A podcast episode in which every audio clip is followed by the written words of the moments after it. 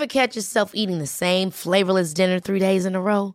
Dreaming of something better? Well, HelloFresh is your guilt-free dream come true, baby. It's me, Kiki Palmer.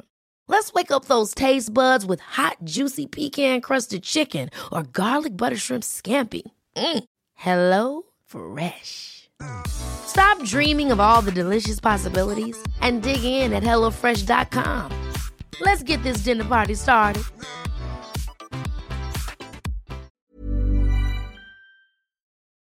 Hola, bienvenidos a Medita Podcast. Yo soy Mar del Cerro, tu guía de meditación y coach de bienestar, y esta es nuestra sesión número 320, la respiración y la presencia, tus mejores aliadas en una crianza consciente. Entrevista con Sofía Sánchez, presentado por Esterimar.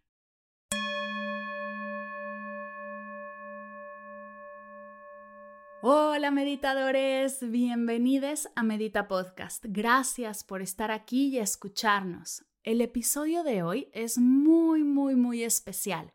Invité a Sofía Sánchez, asesora de crianza presente y consciente, guía de meditación y de ceremonias simbólicas, a platicar todo acerca de la crianza consciente, qué es, cómo se hace, cuál es la diferencia entre la crianza que vivimos hace varios años y esta nueva mirada, pero sobre todo, qué herramientas tenemos como padres, madres, tíos, abuelas para apoyar esta forma de acercarnos a las infancias y construir juntos el futuro que queremos dejar para nuestros peques.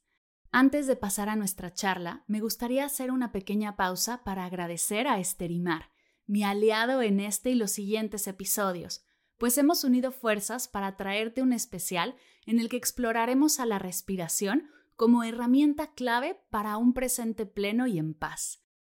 Hoy hablaremos de qué papel tiene la respiración en la crianza consciente y las siguientes tres semanas te compartiré prácticas meditativas que puedes hacer con tus peques y así mostrarles de manera sencilla y práctica todos los beneficios que la meditación nos regala. Gracias de todo corazón a Esterimar y a todo su equipo por apoyar a Medita Podcast y sumar valor y bienestar a toda la comunidad. Gracias hoy, gracias siempre. Y ahora sí, te dejo con Sofía y nuestra charla. Que la disfrutes.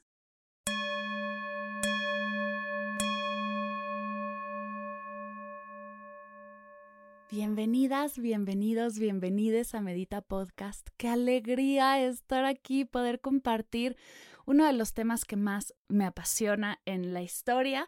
Muchos de ustedes saben que yo comencé a meditar bien chiquita y poder hablar de meditación con peques de verdad que me llena el corazón. El día de hoy tenemos a Sofía Sánchez, quien es ascensora en crianza presente y consciente, guía de meditación y de ceremonias simbólicas, además de mamá de cuatro y con una experiencia maravillosa viene hoy a contarnos todo acerca de la maternidad consciente. Bienvenida, Sofía, gracias por estar aquí. Gracias, Mar, de verdad que es un honor inmenso cuando me escribiste y, y me invitaste a tu podcast. Bueno, pues fue un sí instantáneo. Gracias de verdad por la invitación. ¡Yay! Gracias a ti por ese sí.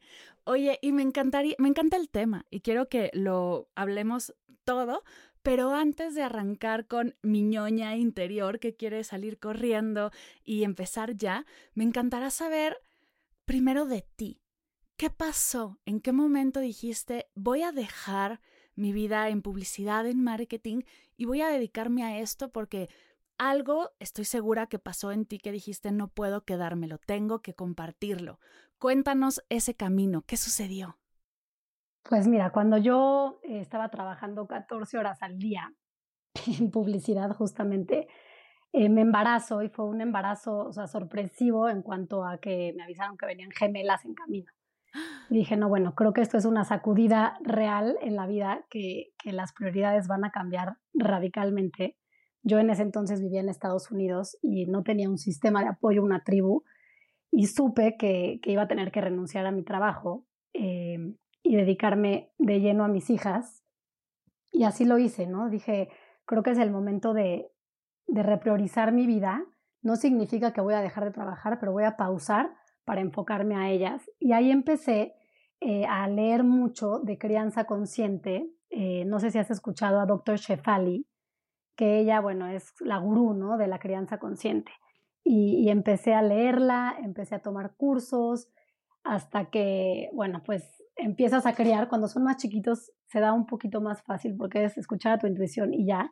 Pero empiezan a crecer y se empieza a poner interesante el asunto. Y, y empecé a aplicar pues lo, lo que leía, lo que estudiaba y me convertí en asesora de crianza porque dije, creo que a esto me voy a querer dedicar.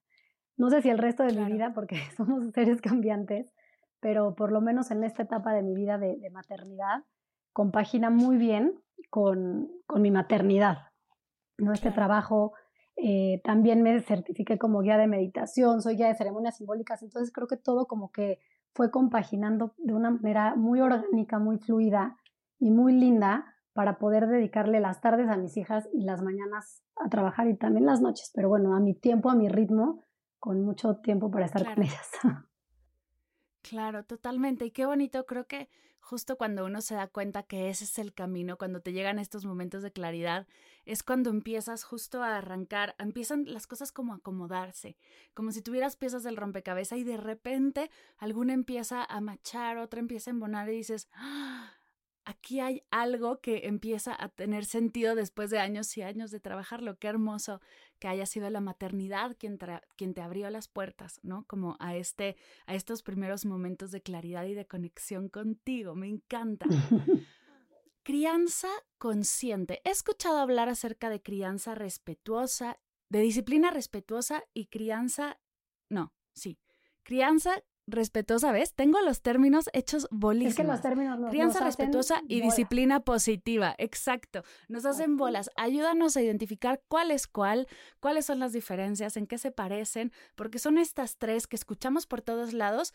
Es lo mismo, son diferentes. ¿De qué va toda esta como nueva forma de acercarse a la maternidad y la paternidad? Claro, mira, la, la crianza consciente, imagínate que es un paraguas. La crianza consciente es un todo, ¿no? Y, la disciplina positiva entra dentro de la crianza consciente. La disciplina positiva es más una rama. A mí, a mí ya el, nombre, y me encanta la disciplina positiva y tiene herramientas muy fabulosas, pero a mí ya la palabra disciplina eh, es algo que me hace un poquito de ruido, ¿no? No significa que, que tenga nada de malo, al revés.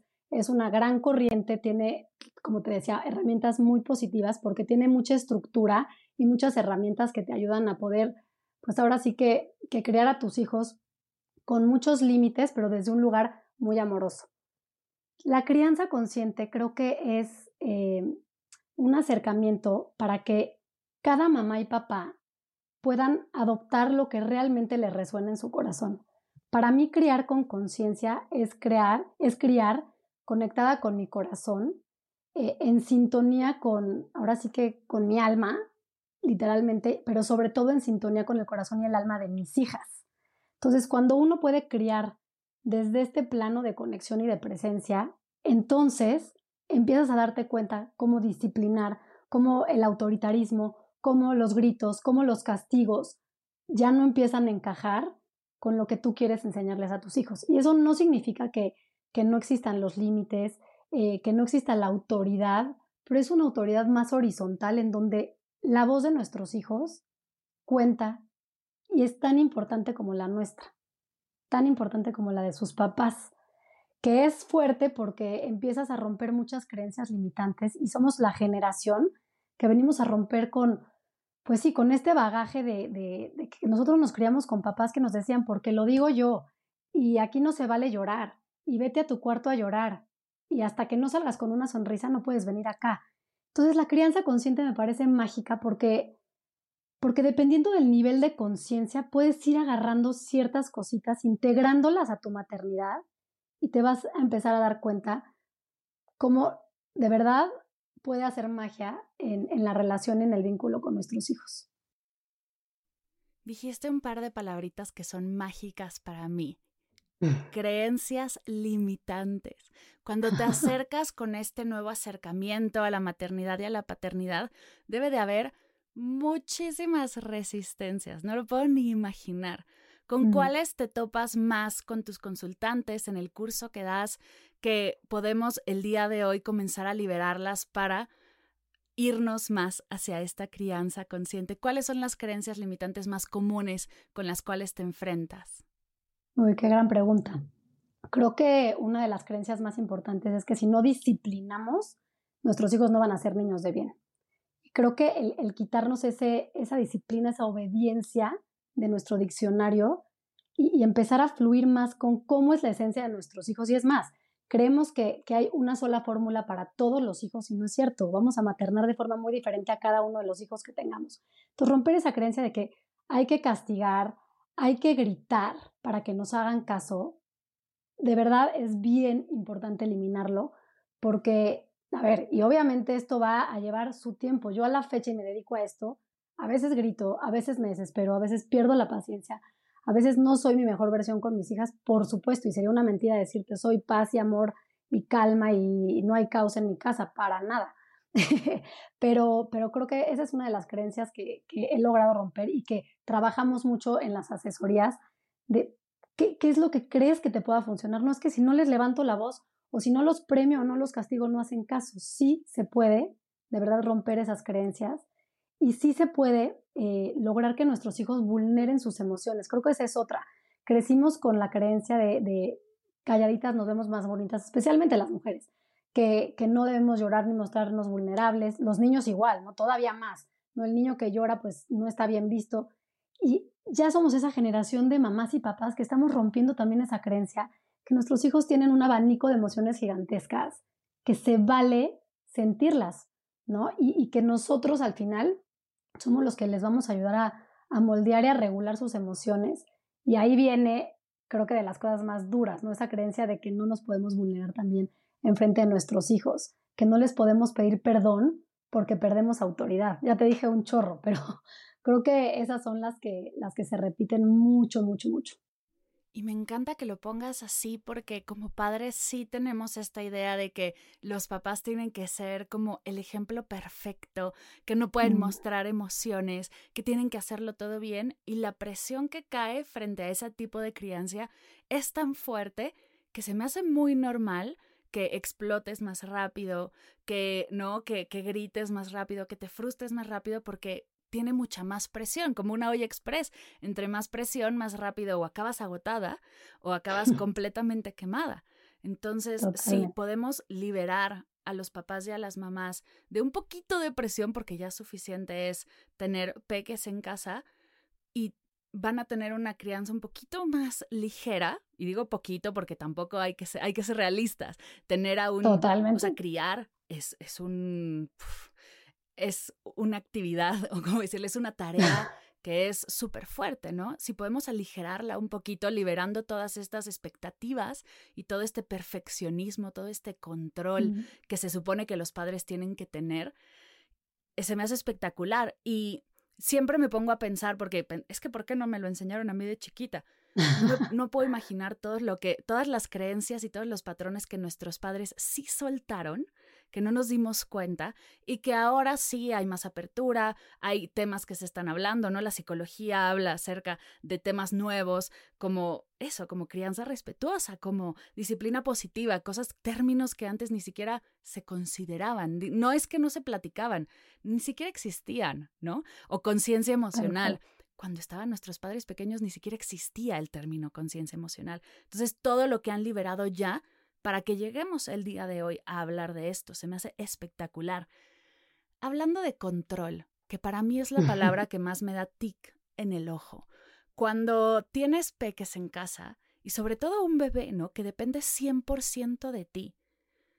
¿Cómo le haces para soltar el control? Porque se siente muy, se suena muy lindo de suelta el control, relájate, eh, ve con tu intuición, pero no creo que sea nada fácil, sobre todo cuando viene este mundo en el que no conoces, nunca lo has hecho, sobre todo si eres si es la primera vez que tienes un bebé y después tienes que de alguna manera sí controlar muchas cosas como horarios de comida, como limpieza, como hay muchas cosas que sí tienen que entrar. Entonces, este juego de soltar y sí tener el control, ¿cómo lo haces en paz y en presencia?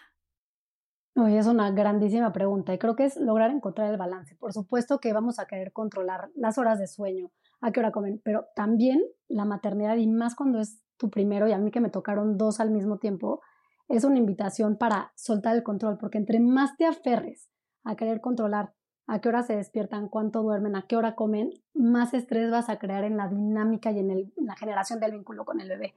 No significa que no pongamos rutinas, es muy distinto tener rutinas que nos ayudan como que al bebé pueda anticipar lo que viene, irlo preparando para el baño, para la comida, para la hora de dormir, etcétera, etcétera, que te ayuda a que fluya todo un poco más.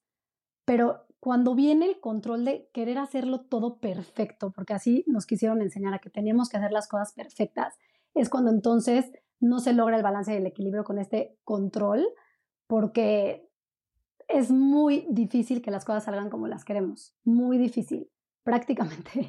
A mí no me gusta decir imposible, pero, pero, pero se pone complicado porque ¿cómo vas a poder controlar si un bebé tiene reflujo o no? Si un bebé se despierta en la noche, si empiezan a salir los dientes.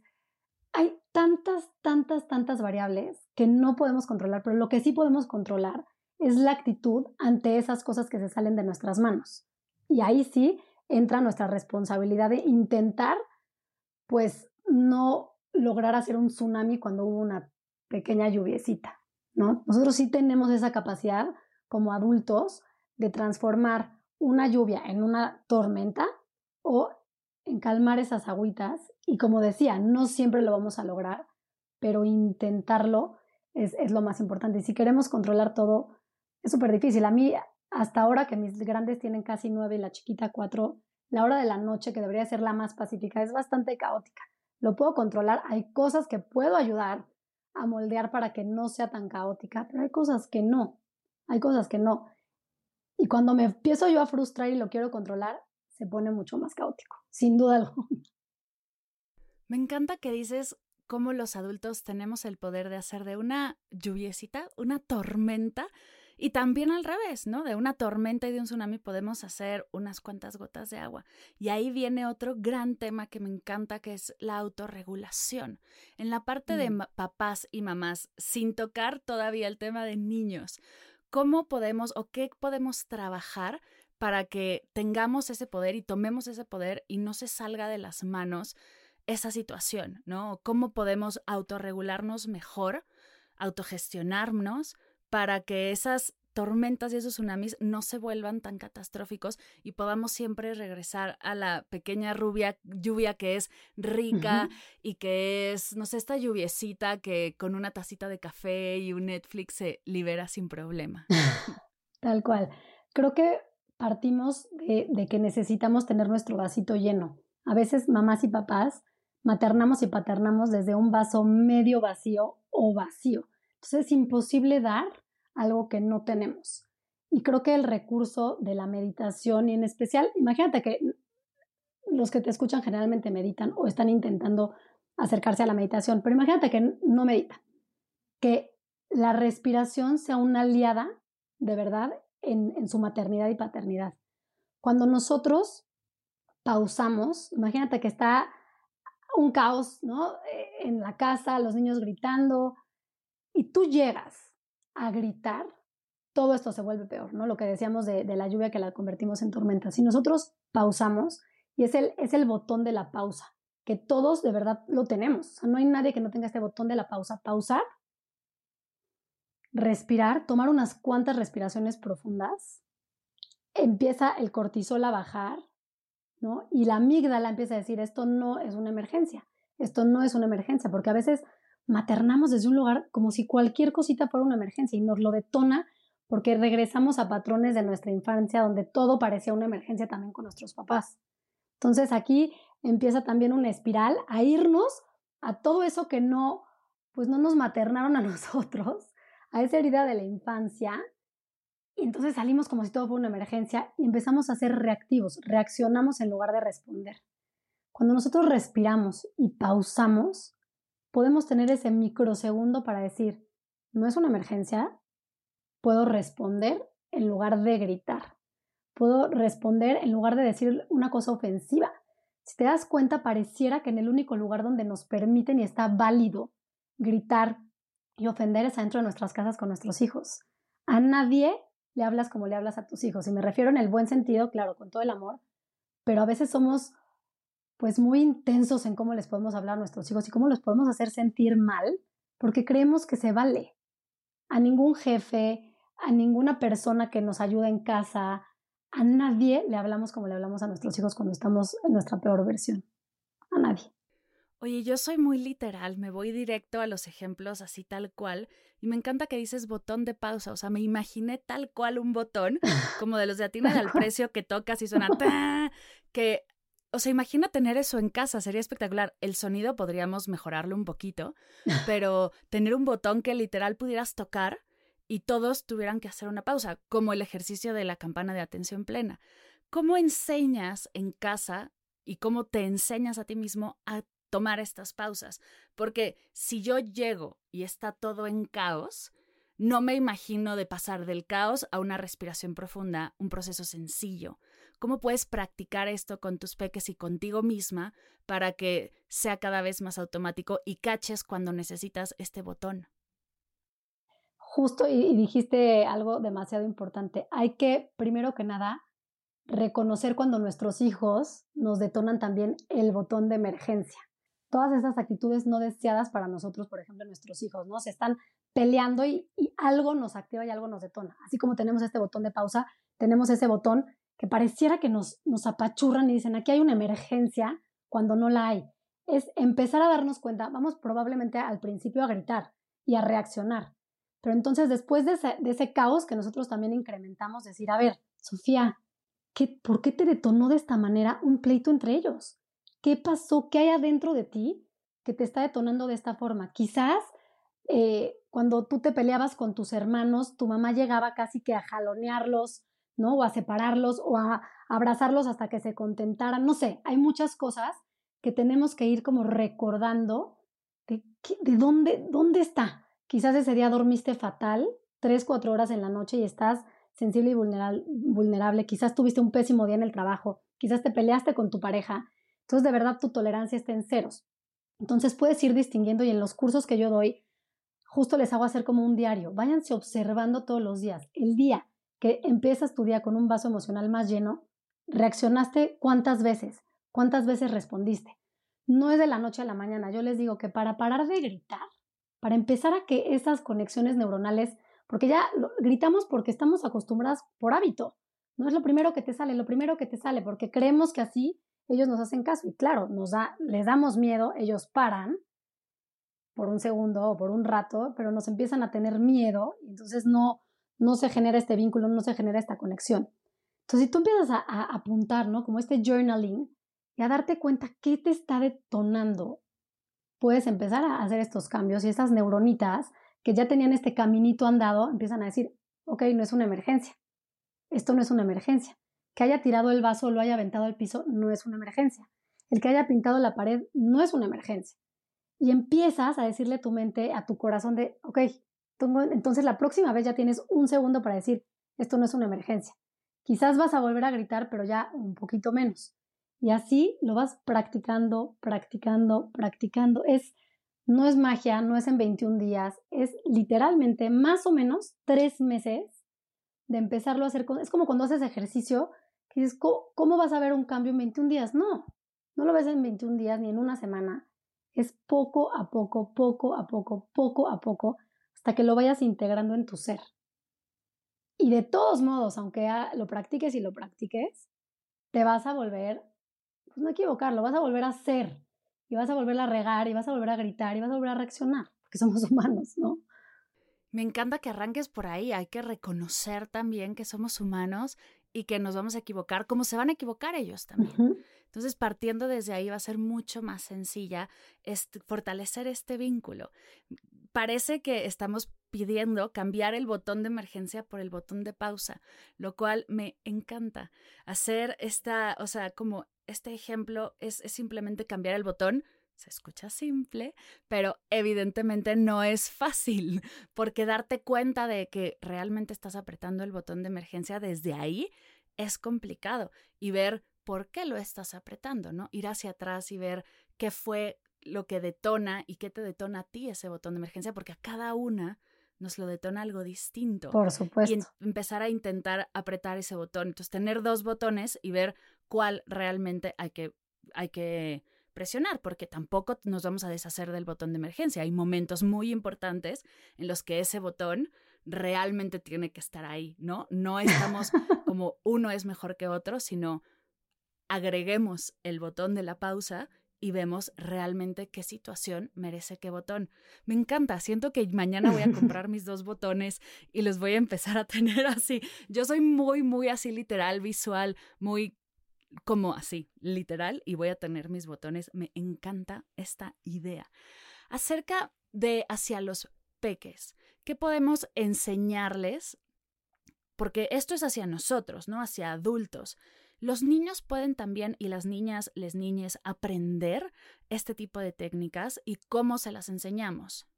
Amo tu pregunta porque, aunque no lo creas, ellos de observar cómo reaccionamos ante ellos, ellos van aprendiendo. Somos su modelo. Imagínate que, que son barro y, y, entonces ellos nos ven, si nosotros respondemos y tocamos el botón de pausa, ellos dicen, ah, wow, la vez pasada mi mamá me gritó muy fuerte y ahorita respiró tantito y se está calmando, ok, esto me está pareciendo interesante. Entonces ellos van aprendiendo, o sea, su, su referente en todo somos nosotros, sus, cuidadores primarios. Entonces, si nos ven respirar, si nos ven calmarnos, tocar nuestro botón de pausa, van a decir, wow, yo creo que yo también tengo un botón de pausa que puedo empezar a usar. Entonces ya desde este lugar, cuando ellos empiecen, por ejemplo, un berrinche, hay una cosa muy linda de conscious discipline, de disciplina consciente, que, se llama el, rincón de la tranquilidad, o cada quien le dice de manera distinta, ¿no? El rincón de la calma, de la tranquilidad, que puedes armar en tu casa este, este rincón de la, de la tranquilidad, que muchas veces lo confundimos con mandarlos solos al rincón de la tranquilidad, que no, no es así. Es un espacio creado por, por tus hijos y por ti, en donde pongan elementos que los ayudan a calmarse. Pero cuando son muy chiquitos, yo digo que el primer septenio, ¿no? De los 0 a los 7 años, claramente necesitan del acompañamiento de un adulto para aprender a calmarse. Entonces puedes ir a este lugarcito que tenga cojines, que tenga las pelotitas que, que apachurran o dependiendo, ¿no? Que puedas poner algún playlist eh, con música calmada, con técnicas de respiración muy sencillas, eh, ¿no? Con, con algunos, bueno, tú debes de tener un chorro de cosas también de niños eh, que pueden utilizar los papás para que puedan respirar, ¿no? Nosotras tenemos unas tres respiraciones que usamos mucho en la casa, que cuando de verdad ya empezamos a estar un poquito más tranquilos, vamos a este lugarcito y empiezan a usar estas técnicas que igual no es de la noche a la mañana, vamos a ir viendo qué les funciona. Quizás llorar y sacarlo todo y pegarle un cojín sea lo que necesite cada uno de tus hijos, dependiendo. Hiring for your small business? If you're not looking for professionals on LinkedIn, you're looking in the wrong place. That's like looking for your car keys in a fish tank. LinkedIn helps you hire professionals you can't find anywhere else, even those who aren't actively searching for a new job but might be open to the perfect role. In a given month, over 70% of LinkedIn users don't even visit other leading job sites. So start looking in the right place. With LinkedIn, you can hire professionals like a professional. Post your free job on linkedin.com slash people today. Su lenguaje del amor y cómo ellos se van comunicando, ¿no? Quizás uno necesita rayonar, necesita romper hojas, necesita ahí también elementos como visuales muy poderosos, ¿no? El, el jar que tiene brillantina, que lo puedes ir moviendo de arriba hacia abajo. Hay un chorro de cosas que hay que ir explorando qué les funciona a los niños. Pero lo primero es, cuando están furiosos, enojados, así como nosotros lo hacemos, es tratar de estar ahí y validar, validar lo que están sintiendo. Estoy viendo que estás frustrado. Se vale estar enojado. ¿No? Lo que no se vale es pegarle a tu hermano, por ejemplo, ¿no? Se vale que estés furioso. Ya que esté más calmado, hacerle la invitación a, bueno, vámonos, a este lugar, te puedo abrazar. Hay niños que no les gusta que les los abraces a la primera, pero después que empiezan a tranquilizarse necesitan de ese abrazo y esa contención. Otros te pueden pedir ya cuando estén más grandes, mamá, ¿me puedes dejar un ratito aquí solo? Claro que sí, pero no en el medio del caos. Pero lo más importante, y regreso a eso, es la autorregulación para poderles enseñar a ellos a aprender a regularse. Porque ¿cómo les decimos no grites cuando nosotros les estamos gritando? a mí me pasa que empiezo, es que no puede ser, ya, duérmanse. Mamá, pero es que tú me estás gritando. Tienes toda la razón. O sea, ¿cómo te puedo decir que no grites o que no le grites a tu hermana si yo te estoy gritando? Te estoy levantando la voz. Es como, mamá, o sea, por favor, sé congruente. Y qué bonito atreverte a decir, tienes toda la razón. Mm. Porque yo recuerdo decir, es que no me pidas que no grites si tú gritas, y era, es que yo soy tu mamá, mm. ¿no? O yo soy, y qué bonito poder acercarte desde esta nueva mirada y decir, tienes toda la razón, estamos gritando y esto solo va a generar más gritos, entonces tomemos una pausa, respiremos profundo. Además de la respiración como nuestra herramienta favorita, porque tanto en la meditación de adultos como niños, como quien sea, la respiración es la base. ¿Qué otras herramientas podemos compartirles? Este botón me encantó. El rincón de la calma, soy muy fan. Y acá entre nos, también como adultos, también como adultos en casa, merecemos este rinconcito donde tengamos, puede ser que tu altar de meditación, si conectas con eso, o unas tarjetas, ¿no? Un diario, algo con lo que puedas tener esos momentos, un cuaderno para colorear mandalas, un momento de calma y de paz, ¿no? En casa. ¿Qué otras herramientas tenemos para compartir con los peques que podamos hacer ya sea juntos o después de los siete años que puedan hacer solitos? Mira, una herramienta fabulosa es el movimiento.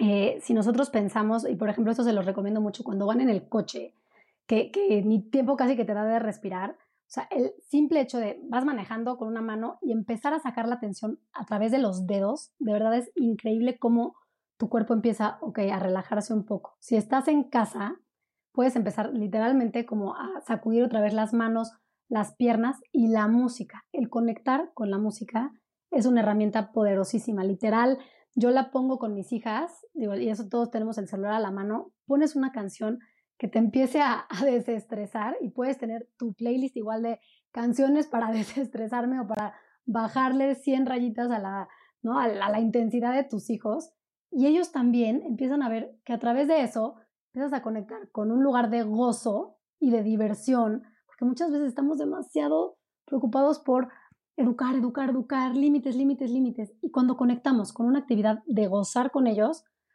todo empieza a mejorar, ¿no? Habrá mamás o papás que les guste como esta parte del movimiento, el hacer grounding, si tienes un pequeño espacio donde puedas salir, tienes una terracita en tu casa, descálzate tienes un cachito de jardín, descálzate y haz un poquito de grounding y de conexión con la tierra. Es fabuloso. Regar las plantas. Todo lo que te pueda conectar con algo que, que empieces a sentir de verdad que, que la ansiedad, el enojo, el cortisol va bajando, ayuda demasiado, demasiado. Mis hijas, por ejemplo, ya tienen también como su diario de gratitud. Eso ayuda un montón. Eh, tarjetas, las tarjetas que decía son, son una herramienta fabulosa para que puedas como conectar también con el momento presente. Eh, lo que decías de, de, nosotros como adultos hacer esto del journaling. Hay tantas, tantas cosas sencillas. Tomarte un té, ¿no? O sea, a mí, por ejemplo, el sentir agua caliente que pasa por mi ser es poderosísimo. Y mis hijas aman el té justamente porque para mí es una gran herramienta de, de, conexión y de presencia plena y nos encanta hacerlas, hacerlo juntas. Entonces, como que hay muchas cosas y depende mucho también de, cómo sean sus hijos, ¿no? A mi hermana me dice, no, es que yo les hago un té a mis hijos y les da igual, pero ¿con qué puedes conectar tú? Bueno, no, pues con colorear, perfecto, dibuja con ellos, ¿no? Entonces sí, como que creo que podemos cada una ir encontrando esas, esas herramientas que nos, que nos vayan ayudando. Por ejemplo, soplar una vela es también poderosísimo cuando no sabes cómo enseñarles a respirar, el soplar una vela, el tener burbujas, también a los niños les ayuda muchísimo el soplar las burbujas.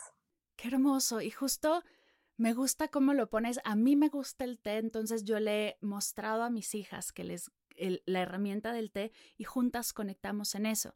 O sea, por lo que entiendo, puedes arrancar cuando no tienes ni idea de por dónde empezar, puedes arrancar con qué ya te conecta a ti, ¿no? Hacer ese ejercicio interno para después compartir esa conexión, porque si es algo que no te conecta a ti, es muy raro que va a conectar con tus hijos. 100%. Y eso justo eh, cuando, cuando les invito mucho en las asesorías o en los talleres a conectar con el juego, muchas me dicen, ay Sofía, es que a mí, no sé, lo que me aburre es sentarme a jugar. Le digo, ¿qué te gusta hacer a ti?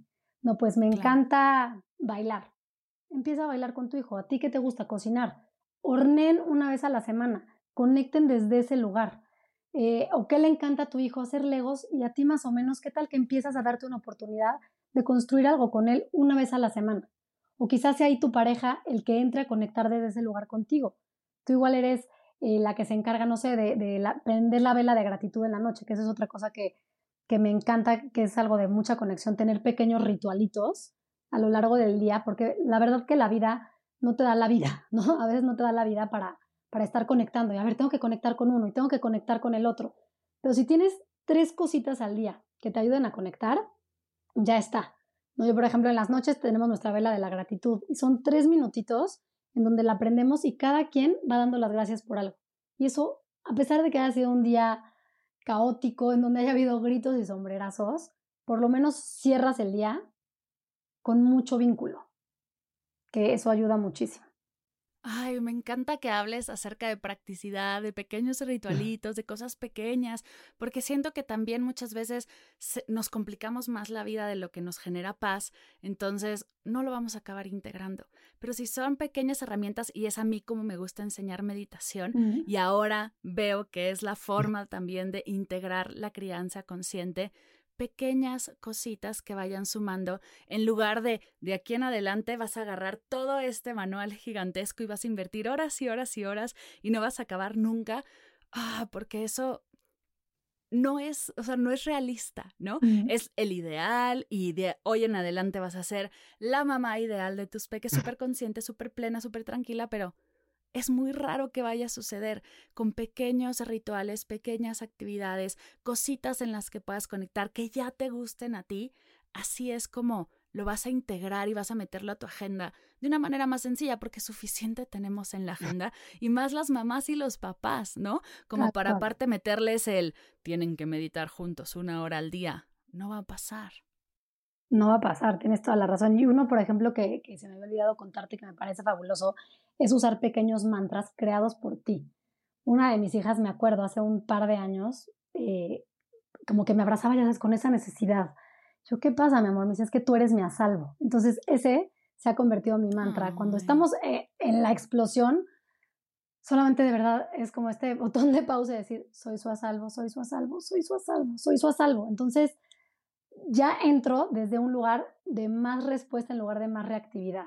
Claro. No siempre, no siempre, pero lo trato de integrar porque eso es muy fácil. Entonces les digo, usen un mantra que les guste, eh, el amor todo lo puede, nada es permanente, no es una emergencia, y pueden diseñar al que ustedes las conecte desde un lugar muy especial y eso las, les baja los decibeles del estrés. Uf, total como estas pequeñas frases que aparte tampoco te tienes que acordar de ellas, ¿no? Las puedes apuntar en el fondo de pantalla de tu teléfono, en tu refri, tenerlo, hacer un póster juntas, ¿no? Puede ser hasta una actividad.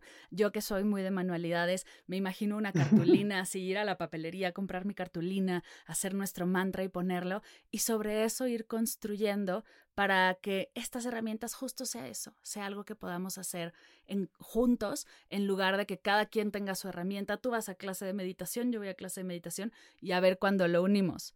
Creo que va a ser mucho más difícil. Para las que no tenemos hijos todavía o no planean tener hijos, y los que no planean tener hijos tampoco, ¿qué podemos hacer en apoyo a esta crianza consciente, porque creo que también la mirada del otro afecta un montón cuando estás en mm. todo este proceso. Y me ha pasado un montón de veces que estás en un restaurante o estás en un avión o estás en cualquier lugar y ves al pobre padre y la pobre madre, ya sabes, así que quieres abrazarle y quieres eh, decirle yo me ocupo de tus niños, tú vete al spa, ¿no? O sea, pero tampoco es realista porque no lo conoces y no te vas a llevar a sus hijos. Sería botón de emergencia número uno. ¿Qué sí podemos hacer para, pues, justo sumar en, en este proceso que de por sí ya es complicado? Amé tu pregunta. Nunca me la habían hecho y me parece fabulosa porque creo que en un mundo tan adultocentrista se nos ha olvidado voltear a ver a los niños como niños, ¿no? Esperamos que se porten bien en un avión, que no hablen, que no griten, estén pegados a una pantalla para que se callen, eh, ¿no? En un restaurante que no hablen, que no se levanten. Creo que nos hace falta, ¿no? Bueno, las personas que todavía no son padres o decidan no ser padres o madres, voltear a ver a estas familias y a estos niños con empatía y compasión. Serían las dos palabras que, que, que yo utilizaría. Respetar también eh, a estas personas valientes de crear desde un lugar de más conciencia, porque no es el camino fácil sin duda alguna no es el camino fácil, es un camino juzgado, es un camino, sí, muy criticado, ¿no? Eh, Entonces, empatía y compasión. Y el ejemplo del avión, nunca se me va a olvidar. Cuando mis hijas eran pues muy bebés, nosotros vivíamos en, en Estados Unidos, en Seattle, y era un vuelo, hacíamos escala y demás. Y una amiga me dice, Sofía, te recomiendo llevar una bolsita con chocolates, con no sé qué, con una notita de, lo siento, es mi primer vuelo. Y la primera vez lo hice y dejé muy feliz a los de al lado. Y después, de verdad, dije, no lo puedo creer lo que hiciste, no lo vuelvas a hacer nunca. No, tus hijas no incomodan.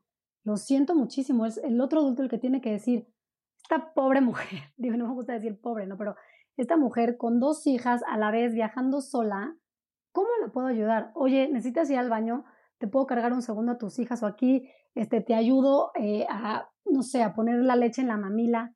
¿Qué necesitas? ¿Cómo te puedo ayudar? ¿No? Y el cómo te puedo ayudar es la pregunta que, que a las mamás y a los papás nos cambia la vida, porque de verdad, cuando ves a una persona desde un lugar de empatía y compasión y respeto, sí tomas la ayuda, sí la tomas, ¿no? Y el que no, no te juzguen de, ay, no puede ser que, sí, o sea, como el dar la opinión donde no se te pide, el estar para, para ayudar, ¿no? A una persona que, que no tiene hijos y, y, su amiga está en pleno posparto, ve y preséntate con charolas de comida congelada. Ahí también puedes ayudar. Ahí puedes hacer una enorme diferencia. O sea, yo nunca se me va a olvidar mis charolas de, de lasaña que me duraron un mes, porque yo no tenía ayuda ya, no, estaba mi familia allá y yo iba descongelando ¿no? mis cachitos de, de casa cuando tenía hambre y era una cosa fabulosa. Y, y, en la crianza, por ejemplo, a los abuelos ¿no? y a las familias decirles que, que a ellos ya les tocó, a ellos ya les tocó criar, ahora que, apoyen, Muchas veces no les va a gustar, nunca se me va a olvidar, y ese es un ejemplo que tengo como muy claro. Eh, llegando a México, ¿no? A una Navidad, eh, mi mamá, divina y espectacular como es, pero controladora como también lo es. Me acuerdo que estábamos poniendo el árbol de Navidad, mis hijas no tenían más de tres años y medio. Y ella acomodaban mis hijas las esferas y ella las cambiaba de lugar. Se voltea a mi chiquitina y le dice, con todo el respeto del mundo, ¿eh? Oye, abuela, ¿tú no crees que eso lo podrías hacer en tu árbol? Es desde el nuestro y nos gusta así. Mi mamá, o sea, mirada inquisitiva de, Sofía, dile a tu hija que no me falte al respeto. Y yo, mi amor, tienes toda la razón, esto es tu árbol y tú lo puedes poner como tú quieras, qué bonito. Bueno, mi mamá después fue de, Sofía, no puede ser que no me hayas dado mi lugar. Y yo, no, mami, le di el lugar a mi hija porque lo hizo desde un lugar de respeto y tiene toda la razón. Este es su árbol. No hizo nada malo más que decírtelo desde un lugar de mucho amor con toda honestidad. La incomodidad que tú sientes, ese es tu tema. y ese es el tema. Vamos a incomodar muchas veces en cómo estamos educando a los niños y no agarrarlos en un súper y cállate y deja de llorar y acompañarlos en su berrinche. Vamos a incomodar a todas las personas de nuestro alrededor. Vamos a sentir todas las miradas de no puedo creer que no lo, no lo calles y que no lo jales o que no le des una nalgada. Pero ahí es donde nosotros podemos apoyar en empatía y compasión, cómo te ayudo, te llevo tu carrito a un lado. Hay muchas maneras de hacerlo. Y esta mirada de empatía y compasión de quien no tiene hacia quien sí tiene, de quien sí tiene hacia quien ha criado distinto, de todos hacia los niños, ¿no? Porque también a los niños hay que verlos con esa misma mirada como personitas completas que son, no como antes creíamos que eran medias personas o, o en proceso de ser personas, ya todos somos personitas completas, niños, adultos, gente, o sea, no importa la edad que tengas, eres una persona completa y que no se nos olvide nunca esta mirada que podemos tener hacia nosotros mismos y hacia los demás que solo va a sumar, en lugar de tener una mirada de frustración, de estar en ti mismo solamente y cómo a mí me está afectando y cómo a mí me, ¿no? Y eso, voltear hacia afuera tantito más de lo que de repente es que cuesta y se incomoda mucho, ¿no? El tener que ver al otro desde este espacio en lugar de verlo desde el cómo no me va a hacer caso a mí, o no, que es lo que estamos acostumbradas. Somos esta generación, creo que está cambiando este paradigma. Sin embargo, generaciones anteriores han cambiado otros y las que vienen, no me puedo imaginar todos estos niños y estas niñas que se están criando desde esta nueva mirada, todo lo que van a cambiar y todo lo que van a hacer. ¿No? Yo tengo la esperanza de que ellos ya no van a tener jefes como los que tenemos hoy, o ya no van a tener eh, de repente los mismos problemas porque va a haber una conciencia emocional mucho más abierta y más distinta y van a verse, van a haber tenido esta presencia, que es lo que más se necesita cuando eres pequeño, y van a poder dar esa presencia desde una mirada de compasión y respeto, lo cual es una locura. Para mí se me hace un, o sea, se viene una generación y un mundo espectacular. Coincido al 100% contigo, o sea, me da hasta, se me pone la piel chinita de pensar todo lo que ellos y ellas y ellas van a hacer, ¿no? Totalmente.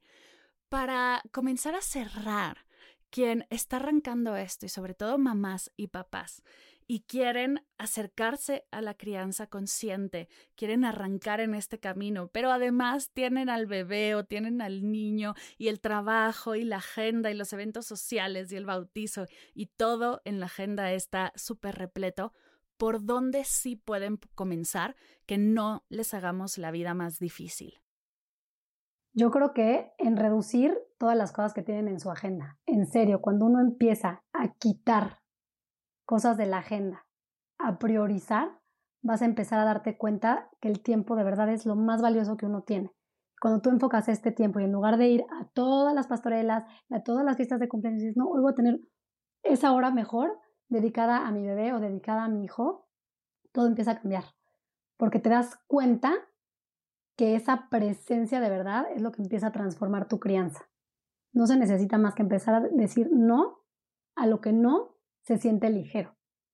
Empezar a poner límites eh, con tu pareja, con tu familia, de que sí, que no. Y creo que, que sí es un ejercicio de sentarte a ver cuáles son como los no negociables de tu familia, ¿no? ¿Qué cosas sí? O sea, yo, por ejemplo, siempre, siempre que empezamos como una, una asesoría es, a ver, o sea, para ti los golpes son parte de no. Porque creo que lo más importante es empezar a decir, quiero evitar lo más que se pueda darle una nalgada a un niño, ¿no? Lastimarlo físicamente, también empieza también el tema de lastimarlo emocionalmente, pero vamos a empezar por parar el golpe. Por ahí también empieza, ¿no? En darte cuenta que eso no, porque decimos, ay, a mí me, a mí me dieron nalgadas y estoy perfecto. Pues bueno, vamos a, revisarlo, vamos a empezar a revisarlo. ¿Qué no quieres repetir? Y, y, ahí empieza, no tenemos que hacer nada más que empezar a observarnos qué, qué nos gustó de nuestra crianza, qué no queremos repetir y, quitarle cosas a la agenda. A veces nos decimos las mamás, que no, no, no, mis hijos no tienen tiempo. Déjalos, sácalos del 80% de sus clases. Dales tiempo. y vamos a estar todos menos estresados. Totalmente. Y cuestionar también a quienes recibimos nalgadas de chiquitos y decimos que estamos perfectos, ¿realmente? ¿Realmente crees que estás perfecto? ¿Qué dice tu terapeuta al respecto? ¿Qué dice tu psicólogo de este, esta afirmación que estás diciendo? Porque mm, hay, habrá mucho ¿no? que, que explorar y profundizar ahí. Me encanta. Siento que tengo que confesar que cuando yo me casé y arranqué en esta nueva etapa de la vida, el ser mamá me daba pánico escénico y entre más hablo con mamás como tú y más escucho acerca de crianza respetuosa, de disciplina positiva, de, de crianza consciente y de todo lo que se viene, como que sí siento que, ay, hay un rayito por ahí que me dice, es el momento, ¿no? Como que sí, sea, de aparte de maternidad, honesta, que es algo que amo de las mamás de ahora, que podemos hablar acerca de las cosas hermosas y también de las cosas que no son tan hermosas y abrirnos sin romantizar el proceso. Es maravilloso. Muchas gracias, mi querida Sofía, por compartir. Antes de cerrar, algo que se haya quedado en tu corazón, que digas, es que esto no me lo preguntó Mari, quería decirlo, quería compartirlo, algo que tengas por ahí que quieras compartir con todos nosotros. Pues simplemente de verdad que, que, que cada día lo intencionen, que cuando nosotros intencionamos nuestra vida, y, y esto es divino, el día cambia. Cuando tú te despiertas y dices, gracias y cuál es mi intención de hoy, ser un poquito mejor que ayer, dejar de gritar un poquito más. Cuando tenemos una intención, todo, todo, todo cambia. Y así también nuestros hijos van a aprender a intencionar sus vidas van a empezar a, vivir la vida desde un lugar de, mucha más magia y sobre todo que, que dejemos fuera, esto sí creo que es importante recalcarlo, las expectativas en nuestros hijos. No esperar que sean lo que nosotros queremos que sean o soñamos que, que sean. Ellos ya son. Y, y la crianza consciente es una invitación gigantesca a que podamos honrar su esencia. Entonces, ojalá y podamos literalmente lograr honrar la esencia de nuestros hijos y dejarlos ser quien ellos vinieron a ser. Me encanta, me encanta el ver a los peques desde esta mirada de que ya son, ¿no? No necesitan que les agregues, que les quites, que les pongas, sino vienen aquí a que los acompañemos en el proceso de que se descubran, pero no a crearles porque ellos ya son personitas completas. Gracias, Sofía, por compartir. Y ahora sí pasamos a las preguntas finales de Medita Podcast. La primera es, ¿qué estás leyendo que puedas compartirnos? Uy, estoy leyendo un libro y que nunca lo pensé eh, sobre la abundancia y el tema del dinero, ¿no? Que, que a veces está como tan peleado con este mundo de la espiritualidad y la energía. Y justamente, ¿no? De, esta, de estas creencias limitantes que a veces tenemos alrededor de este tema, que me parece fabuloso. Eh, que él, él, es el de, de Access Consciousness, el autor, que me parece excelente. Y nunca pensé como estar leyendo de eso y, y me está encantando. Y hay otro eh, que se los quisiera recomendar, que ese fue el que me, que me abrió como el camino a la, a la conciencia en la maternidad, que es el de la doctora Shefali Sabari, que es el de Awakened Family. No me sé el título en español, perdón. Familia despierta, no sé si se llama así. Está bien, yo lo pongo en las notas, no te preocupes. La segunda pregunta es, ¿qué es para ti meditar? Ay, meditar es estar en un estado de paz y calma en medio de la caótica vida y poder conectar con mi esencia, literalmente. Uf, hermoso. ¿Cuál es tu mm. meditación favorita? Pues mi meditación favorita literal es tener cinco minutos para mí en donde no haya ningún ruido más que el ruido de mi respiración y poder cerrar los ojos y sentarme y empezar mi día desde un lugar de mucha más paciencia y muchísima más paz. O sea, no guiada, así tal cual yo respirar y empezar a, a integrar esa respiración en mi ser. Uf, qué bonito y me encanta el amigarte con el sonido, porque una vez que como conectas con ese sonido, también es mucho más fácil conectar con la misma respiración. Y la última pregunta, tres cosas que te ha regalado la práctica meditativa. Ay, la meditación me ha regalado autoconocimiento, perdonarme y ser consciente de la magia de la vida. ¡Yay! ¡Qué felicidad! ¡Qué hermoso! y antes de irnos, a quien quiera seguir aprendiendo de ti, quien se sume a tu taller que tienes ahora en septiembre, Maternidad un día a la vez, quien quiera tus asesorías, quien quiera conocerte más, ¿dónde te encontramos? Bueno, pues eh, mi Instagram, que es mamá un día a la vez, con número uno, eh, ahí, ahí estoy, ahí me pueden buscar generalmente es el lugar en donde, en donde promociono, ¿no? Y hablo de, de la maternidad. Entonces ahí está perfecto y me encantará tenerlos y tenerlas en, en ese taller que, que ya va, vamos por la sexta generación. ¡Guau! Wow, muchas felicidades por esta sexta generación. Qué emoción poder compartir todo esto desde un espacio más de acompañamiento, más cercano, ¿no? Y poder exprimirte al máximo todo esto que has vivido con tus peques y que ahora puedes compartir con nosotros. Muchas, muchas gracias por ser parte de Medita Podcast, por compartir, por abrirte a esta hermosa charla. Me llevo un montón de herramientas. A mí es lo que más me gusta de estas sesiones, que me llevo así un montón de ideas de la vela, del botón de la pausa, de diferentes ejercicios. Gracias, gracias, gracias por compartir, porque tendré ahora sobrines mucho más felices y tranquilos y más adelante lo que venga. Muchas gracias. Gracias. a ti, Mar.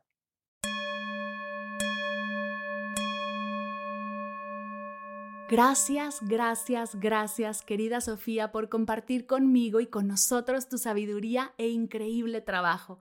Nos has regalado hermosas herramientas que estoy segura sumarán a todos los que escuchan. Si quieres saber más de Sofía, dejaré en las notas de la sesión toda su información para que puedas explorar sus redes y todo su contenido. Gracias, Esterimar, por apoyar a Medita Podcast en esta y las siguientes sesiones. Y gracias a ti por escuchar Medita Podcast y ser parte de este proyecto. Recuerda que si te gustó la sesión puedes dejarnos un comentario, cinco estrellitas, recomendarnos y ayudarnos a llegar a más personas. Expandamos juntos esta energía de conciencia y presencia a toda nuestra comunidad que tanto lo necesita. Gracias por escuchar Medita Podcast para cursos de meditación en línea, descargar tu diario de gratitud completamente gratis, escuchar esta y todas las sesiones de Medita Podcast y saber todo acerca del proyecto, te invito a visitar mardelcerro.com.